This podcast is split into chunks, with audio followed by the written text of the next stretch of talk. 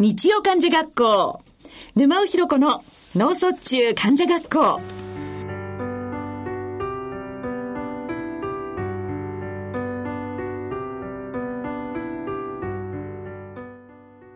皆さんご機嫌いかがでしょうか？沼尾ひろ子です。お久しぶりです。あ東京慈恵会医科大学の阿保正弘です。青先生、本当におお久しぶりでございます。お久しぶりです。ね今日はどうぞよろしくお願いいたします。よろしくお願いします。はい。あの、毎月第4日曜日のこの時間は、脳卒中患者及びご家族、医療従事者の方に向けて、さらには、将来もしかしたら脳卒中になるかもしれないあなたに向けてお送りしてまいります。えっと、お久しぶりの阿保先生ですけれども、はい。はい、あの、先生は、な、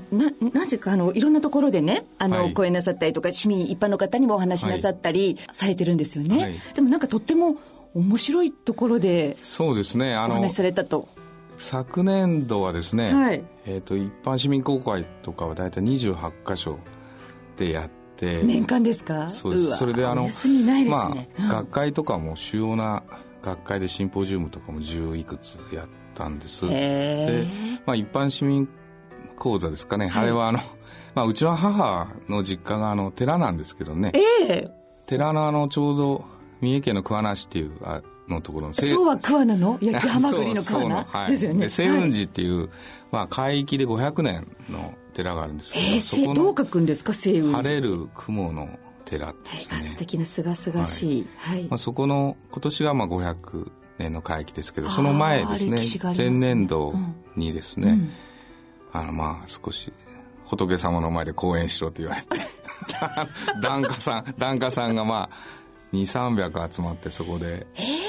講演を。しかも題がですね、はい、寝たきりにならないためにという題で リハビリテーションの重要性とまた、はい、あの新しい磁気刺激の話とかですね、はい、したりとかしたんですけどねそれがちょっとまあ罰は当たらないだろうと思いますけど。いやいやいやいやいや、いや当たらないでしょ。まあ、仏の様の前で講演することになったかと思って。ちょっと、はい。そうでしたか、はい、いやでもこれからまたじゃあ違うお寺さんとかからもお声がかかるかもしれませんねそうですね檀家の人高齢者の方が多いから、はい、ちょうど良かったかなっていうふうに思いますけど、ね、あそうでしたか、はい、そのようにお忙しい先生今年はあの、えっと、お知らせできる公演のご予定が終わりですか、はい、6月1日に、ええ、あの神戸のあのポートピアホテルで、はい、えっと、2時から4時までですね、はい、脳卒中のリハビリテーションについてあの講演をすることになってます。2時間たっぷりですね。そうですね、えー、1時間半ぐらいして、はい、それから30分質問にすべて答えようかと思ってますけども、えこれはご興味のある方がえっとお申し込みとかはどのように？あの、受験医大のあのうちのリハビリ科のホームページを見ていただければ、はい、あの申し込み方法とか書いてございますのであのもちろん無料であ、無料ですか？無料ですので。そう聞いたら私も行ってみたくなります。わかりました。はい。えーと、それでは、あの、今日も進めてまいりたいと思います。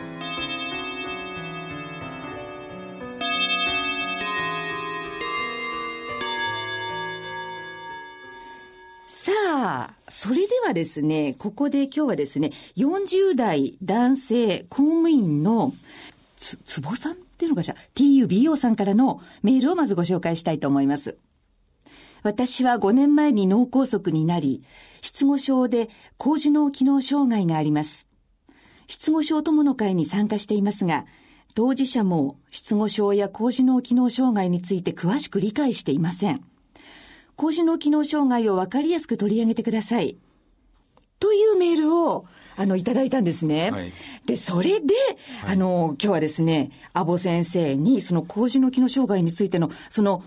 いわゆる、何でしょう、基礎？基礎的なことといいますか、はい、概略といいますか、はい、あの、一般の方に向けて、実はこういうものなんですよ、っていうようなことを教えていただきたいな、というふうに思っております。当事者もあまり理解してませんというふうに書かれてるんですけど、うんうん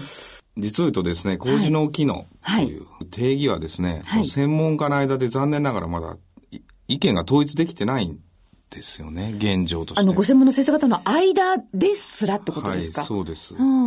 しかしながら、はい、あの、まあ、字のごとく高い次元の脳の障害で書くので、はい、まあ、難しい脳の機能の障害であるということは、まあ、理解できるんじゃないかというふうに思います。はい。例えばですね、うん、何かあの、物事をするときに、常にこう、僕らっていうのはこう、経験に基づいて行動しますよね。はい。で、例えば何か情報がこう入ってくると、まあ、それにどのように答えたりとかですね、うん、どのように行動したらいいかっていうのを、まあ、判断するわけですけど、はい。まあ、経験に基づきますから、人それぞれこう対応が異なるですよね。はい。で、しかしながらこう、脳卒中とか、まあ、脳炎とか、あと交通事故とか、うん、そういうもので、こう、脳が損傷ですね。脳の外傷を受けたりとか、うんうん、あとこう、低酸素脳症って一時的にちょっと酸素が脳に行かなかったりしたりしてですね、こう、脳が損傷を受けると、こう、例えばこう約束をこう、忘れてしまうようになったりとかですね。はい。こう急に怒りっぽくなっちゃったとか、うん、あとこう注意が持続できなくなったとか、うんうん、と、まあ自分の障害がわからなくなったりとかですね。こう今までにこう見られなかった症状、うん、普通はできてたものがこうできなくなるっていう症状が現れる場合があるんですよね。はい。それをまああの、麹の機能障害というふうに考えて捉えられたらいいと思うんです。なるほど。主に外傷からそうですね。あの、昔はですね、はい、もう麹の機能障害、まあ私が医者になっても20運年ですけども、はい、もうずっとこうあの、リハビリテーションの専門家にとってですね、うん、まあ、麹の機能障害ってもう30年以上ですね、うん、あの、治療の対象だったんですよね。で、ただしね、はい、その頃の麹の機能障害っていうのは、うんはい、その脳血管障害ですね、えー、脳卒中なんて詰まっちゃったりとか、出血したりして、それで脳がやられてですね、まあ、やられた脳が原曲、やられた脳の原曲的に起こる、やられた脳によって起こるその失語症とか、はい、まあ、執行症とか、やれるものができなくなっちゃうとか、失認症ってちょっとこう、認知が少しうまくいかなくなったりとか、まあそういうのがこう、なんですかね、そういう神経学的な、兆候っていうんですけど、はい、そういうのがこう治療の対象だったんです。で、ただ今ですね、高次脳機能障害っていうと、あのー、交通事故の患者さんとか非常にこう多いんですよね。若い男の子とかですね。バイクに乗ってたりだとかね。そうなんです。はい、そうすると、はい、外傷でこう、前頭葉が主体のこう、障害を受けるケースが多いんです。前側前側に？ああ、でも、ね、私ちょっとわかります。あの、私、自転車乗るんですけれども、はい、この間、あの、六本木ヒルズの隣で転んだんですね、道路で。はい、で、その時にやっぱり、カエルみたいにパターンってこういうふうに、はい、あの、頭ごと、こう、転んだわけ、はい、その時にヘルメットかぶってたんですけど、やっぱり頭がガーンってこう、おでこのところですよね。あそこがすごい勢いで道路にぶつかったのがやっぱり分かったんですね。はい、だから、あ、ヘルメットってこんなに重要なんだってその時は思ったんですが、あれがなかったらそのまま直接おでこっていうか頭蓋骨っていうか脳に行くわけですもんね。脳っていうのは、うん簡単に言うとこう、なんですか、豆腐みたいなんですよね。水の中に浮いてるような感じだから、で、それをこう、支えてるから、ええ、そういう衝撃があると揺れるんですよ。ええ、で揺れてねじれるから、うん、打った時も障害するし、はい、打つと揺れるでしょ、はい、そうすると、ちょうどこう、棚の上に乗ってるようなもんだから、はい、出っ張りのところが全部当たるんです。でそうすると、出っ張りのところっていうのはちょうど側頭葉とか前頭葉の下のあたりだから、うん、記憶の源なの。そ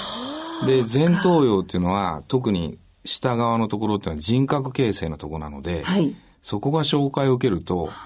あれ、お父さん、うちの息子、こんな怒りっぽかったかな、とかいうような。でもそこは障害を受けても麻痺は出ないんですよ。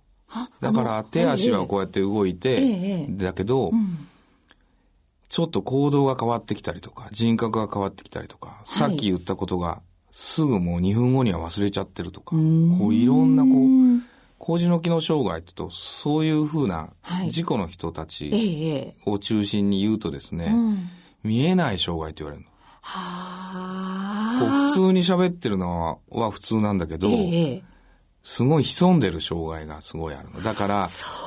ああ、この人手、手とか足とか動いて、じゃあ社会復帰できますねっていうと、社会復帰させると、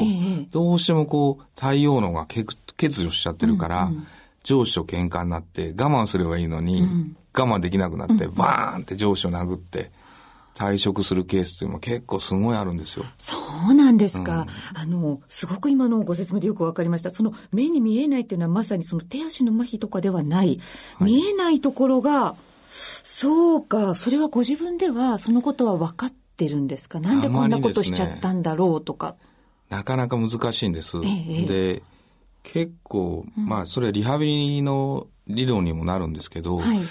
一番はですね、ええ、やっぱ環境を整えてあげるっていうことすごい大事で、え、その、あとは、その、気づくってことが大事なんですよ。気づき。自分の気づき？そう。で割と、相手が変なこと言ってると分かるんですよ。だから、そこおかしいんじゃないの？っていうふうなことを、こう、数人でやっぱ話し合いをして、はい、こう、人のなんていうんですかね、障害は指摘できるんですけど、うん、じゃあ自分はって言うと分からない人がすごい多い。だからそういう場面を作ってあげて、はい、少し気づきを促すということも一つですけど、まあ、いろんなやり方があるんですけど、えー、まあちょっとこう気づいてもらうというのは非常に大事なことですね。うん。あのそもそもその高次脳機能障害ですよというふうに、はい、あの、判定といいますか、認定されるまでっていうのは、はい、これじゃあ、ご家族がそそういうなんか、うちのお父さんすごい変わっちゃったんだけど、とか、そういうことでわかるんですか？一番ね、ええ、よく、あの、ん、なんていうんですかね、変化に気づくのはやっぱ身内ですね。だから、僕たち医者とかですね、はい、は、やはりこう、麻痺が起こったりとか、うん、言葉が出にくくなったりとか、はい、そういうことがあるとですね、うん。あ、障害がありますよってわかるんですけど、なかなか手足も動いて、言葉もまあちょっと普通に喋ってっていうことになると、まあ特に問題はないかなって判断をする場合があると思うんですけど、はい、ただ、うん、普段から見慣れてる人は、ちょっとこう行動様式が変わってきたりとか、うん、そういうのはもう微妙に気づくんですよね。だから、あのーそれで、まあ、ちょっと検査をしましょうとなると、いろんな知的な検査をしたりとか、あと、前頭葉はこう物事を考えて、計画を立てて行動するところだから、そういうこう、やろうという意欲が欠けてきちゃったりとかですね、まあ、いろんな症状が出てくるんです。だからそれをきれいに評価をして、あとは、えー、画像ですね。わかるんですか？わかりますそ。そういう評価の、あの、指針になるようなものがまずあるんですか？あります、あります。はあはあ、えっと、それは何項目か、こう、いろいろなんかチェックするそう、一番はですね、ええっと、まあ、画像診断が一番、うんうん、あの、まず画像診断。有益ですね。はい。で、それはあの、MRI とか CT を取って、はい。どうしてもですね、うん、あの、さっきも言ったようにこう、頭揺れるわけですよ。うんうん、バッて揺れると、細かい血管が切れちゃうんですよね。はい、で、それは画像で少し出やすいんです。だから、そういうのをちょっと画像で捉えたり、ええ、そうですね。あとはですね、うん、まあ、お話を聞いてて、うん、やはりこう、事故の後ですね、うん、記憶が全くない時間が長いと、やはり障害が重いケースがほとんどなんです。だから、事故後、うん、記憶がなくなった時間っていうか、うんうん、どのぐらいありますかというふうなことをきっちり聞かなきゃいけないですし、はい、ですね、あとは脳血流ですね、うん、脳の血流を見てですね、うんうんはい、少し脳のどの部分の血流が落ちてるかとかですね、はい、そういうのはやっぱり頭部外傷、外傷のですね、まあ、診断にはまあ欠かせないという。で、それに関しては、その、えっ、と、あとは神経の心理検査ですね。知的評価とか、はい、言語の能力とか、えそういうものを加味して、総合的に判断をするとかいうのが妥当なやり方です。もう外傷はもうほとんどですね、約50%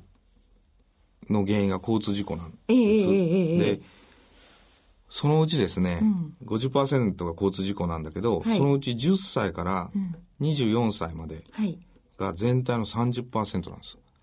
ああ、ということは若い方がやっぱり圧倒的に多いってことですね。そうなんです。そんで、若い子はね、これから未来があって、はい、仕事をして、はい、社会に出て。出てっていうふうな子がすごい多いわけなんです。だから、いかにその子たちをサポートして、はい、社会の一員として、うん、えー、世に送るかっていうのも非常に大きな問題なんですよね。だから、そうなんです。ただ、まあ、交通事故の人も含めてですね、はい、大体あの、どのぐらい工事の機能障害、うんうん、外傷の工事の機能障害も含めて、はい、どのぐらいいるかっていうふうな、えー、ことがよく言われるんですけど、はい、あの、2004年のね、はい、えっ、と、その厚生労働省の発表では、その全国の工事の機能障害の患者さんっていうのは30万人いるって言われてるんです。30万人ですか？はい。結構。ただね、僕らは少ないんじゃないかなって非常に感じたんです。あ、そうですか。はい。あの、私どもの、あの、えー、東京都がですね、はい。えっと、2008年にですね、東京都が実地調査をしたんです。えー、東京都のですね。はいすと都内で、うん、えっと5万人いるというふうに推定をされた。都内で5万人、うん、そうすると、はい、東京都っていうのは、うん、えっと日本の10分の1の人口ですから、はい、単純に計算すると、全国で50万人は工事の機能障害。あ、さっき30万って言ったのよりも20万増えました、ね。そのくらい本当はいるん、いるだろうと。逆にその30万が正しい数字だとすればですね、わずか4年の間で20万増えてるんですよ。うん、だから、やはりちょっとこう、ましてや今後高齢化になって、えー、脳卒中の患者さんは増えるわけですよね。はい、で、事故の患者さんも毎年やっぱりたくさんお見えになるというと、うん。うん、交通事故しかり脳血管、脳卒中で工事の機能障害を起こすっていう人は今後ますます増えてくるだろうというふうなことがやっぱりちょっと考えられることだというふうに思います。現状としてそういった、はい、ちょっとぜあの早いとこなんとかしなきゃいけないぞという現状がある。そうですね。すねただあの、はい、今は国としては、うん、少しその工事の機能障害っていうと、はい、やはりその、えー、記憶障害とか、うんうん、注意障害とか、あと、遂行機能、やる障害ですね、やろうとあとは。を行うという遂行するですね。はい、遂行する機能とか、はい、あと、こう、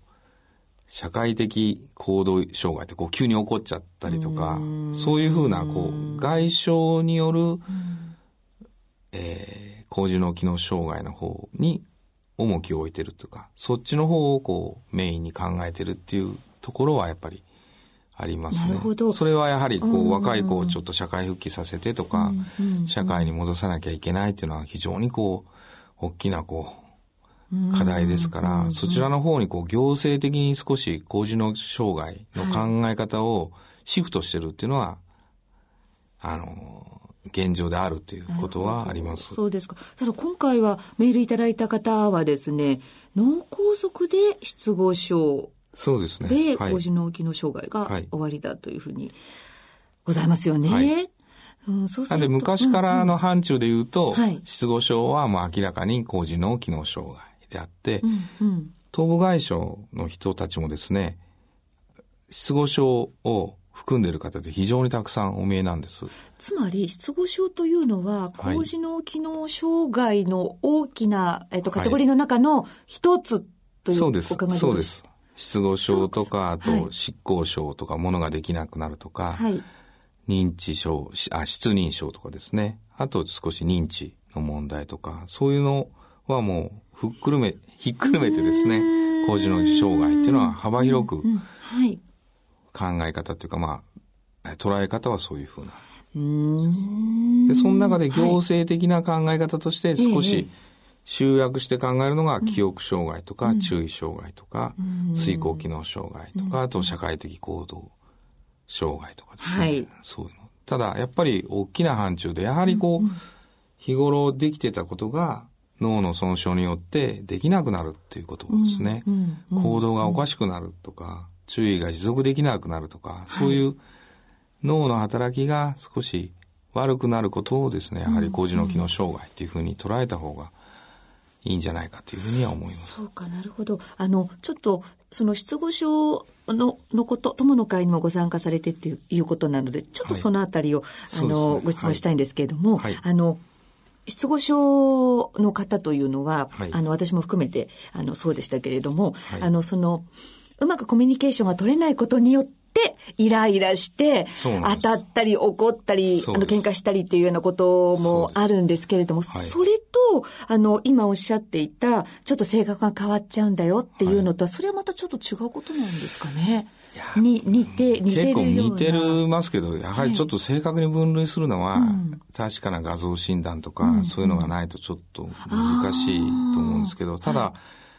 両方に言えること、例えば、その、頭部外傷でよる失語症にしかり、はい、脳血管で起こる失語にしかりですね、うん、非常に大事な、うん、失語症っていう一くるめで考えてですね、えー、大事なことっていうのは、はい、やはり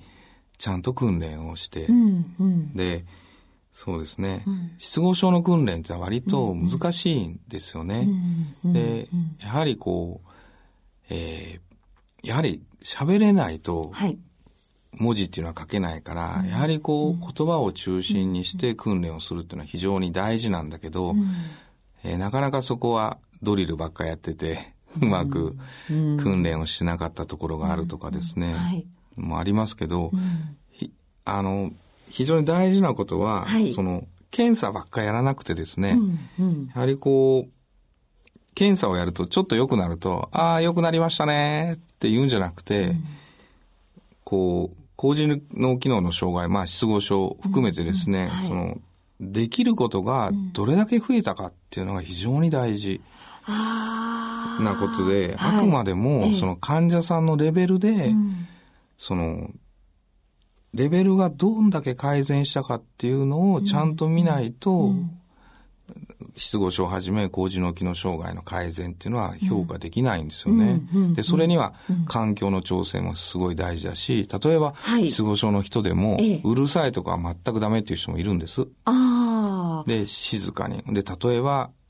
ゆっくり聞いてあげて、例えばですね、はい、身内だとですね、はい、ああ、ああ、あって言ってたら、あ、これこれ、これでしょ？これでしょ？って言って、はい。って言って、せっかく頑張って答えようとしてるのに中断してしまうからとかですね、うん、いろいろこう、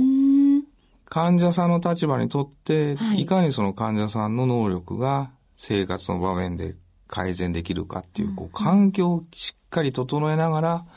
訓練をしていくっていうのも非常に大事ですね。ということは、はい、ご本人もそうですけれども、そのサポートする、例えば、まあ、ご家族、その周りの方に、よくその、個人の大きな障害というものはどういうものか、どういうふうにしてたらいいのかっていうことをよく理解してもらうということがす。ごく大事、そうなんです。対応でものすごい変わるんです。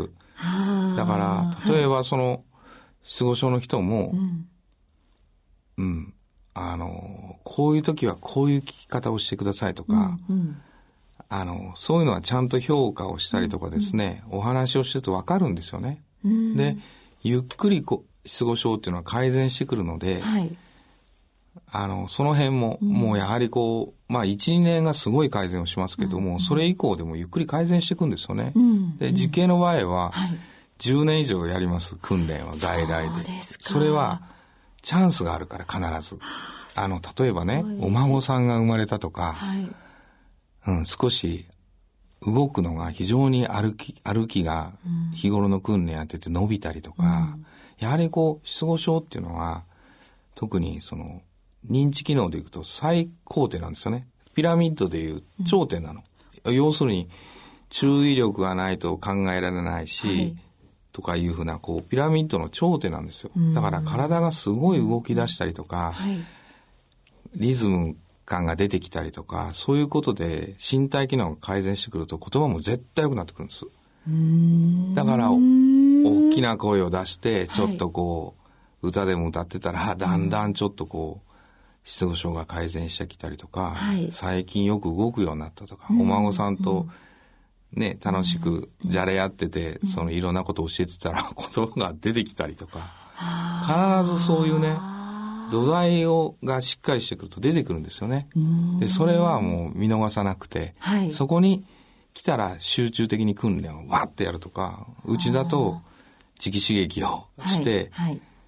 脳をいい感じにして集中的に訓練をわっとさすと、ちょっと機能的にバッと上がったりとかするケースとかも結構あるんですよね。だから、やっぱりこう、患者さんも苦しんでるんだけど、はい、周りの旗の人もですね、うん、もう1年2年経ったから無理なんじゃないっていう概念は捨てて、うん。うん、やはりこう、ちょっとでも良くなる。ちょっとでも生活の場面の中で改善が見られるような形で状況を作っていってくれるっていうのは非常に大事なこと。待つ。ということと、ま、待つっていうか、あの、言葉が出るまで待つっていうこともそうですし、あと、あの、あれですよね、先生、その、できたっていうふうな、その、プラス思考っていうんですかね。そうそうそうですよね。今、あの、何かできた時に、できたっていうふうそうそういう気持ちがすごく大事。できなかったことばっかり数えてたら、どんどんどんどんね。ですね。だからできない、はい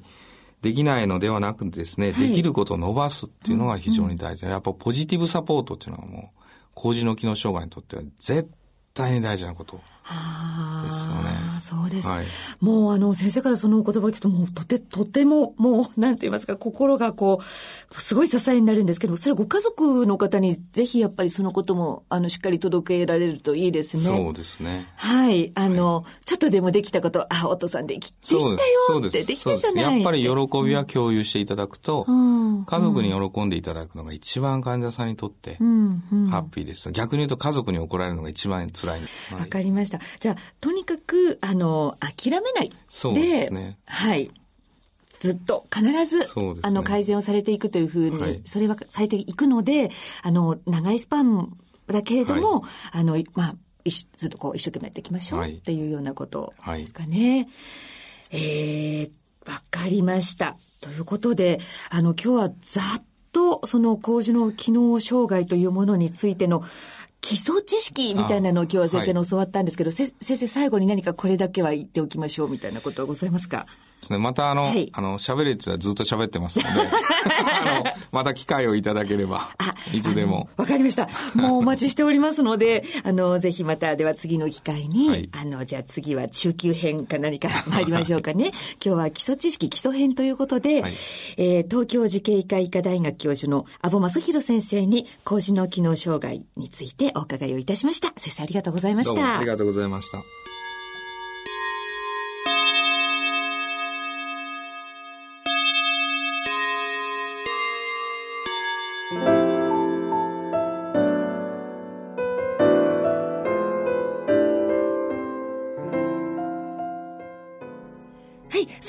お時間になってまいりましたけれども、お知らせがあります。8月3日にですね、番組で公開シンポジウムを開きます。で、えー、こちらはですね、あの、今日ご出演いただいています、阿保先生もご一緒に、はい、はい、あの、ご参加いただけるということなんですよね。で、こちらについての詳しいお知らせはですね、番組のホームページでいたします。で、まだアップされてません。えっと、近日、えー、詳細を番組ホームページでアップする予定でございますので、えー、こちらはですね、あの、無料ですよね。無料参加ということでよろしい。ということですので、ぜひぜひ、8月3日に番組公開シンポジウムを行いますので、えー、ぜひご参加ください。さあ、番組では皆様からの疑問、質問、ご意見、ご感想をお待ちしております。宛先はこちらになります。郵便番号105-8565ラジオ日経日曜患者学校までお願いいたします。また、番組ホームページの番組宛てメール送信欄からもご投稿いただけます。たくさんのご質問、ご感想お待ちしております。それでは、そろそろお時間となってまいりました。お相手は、慈恵医大の青正弘。はい。そして私、沼尾ひろ子でした。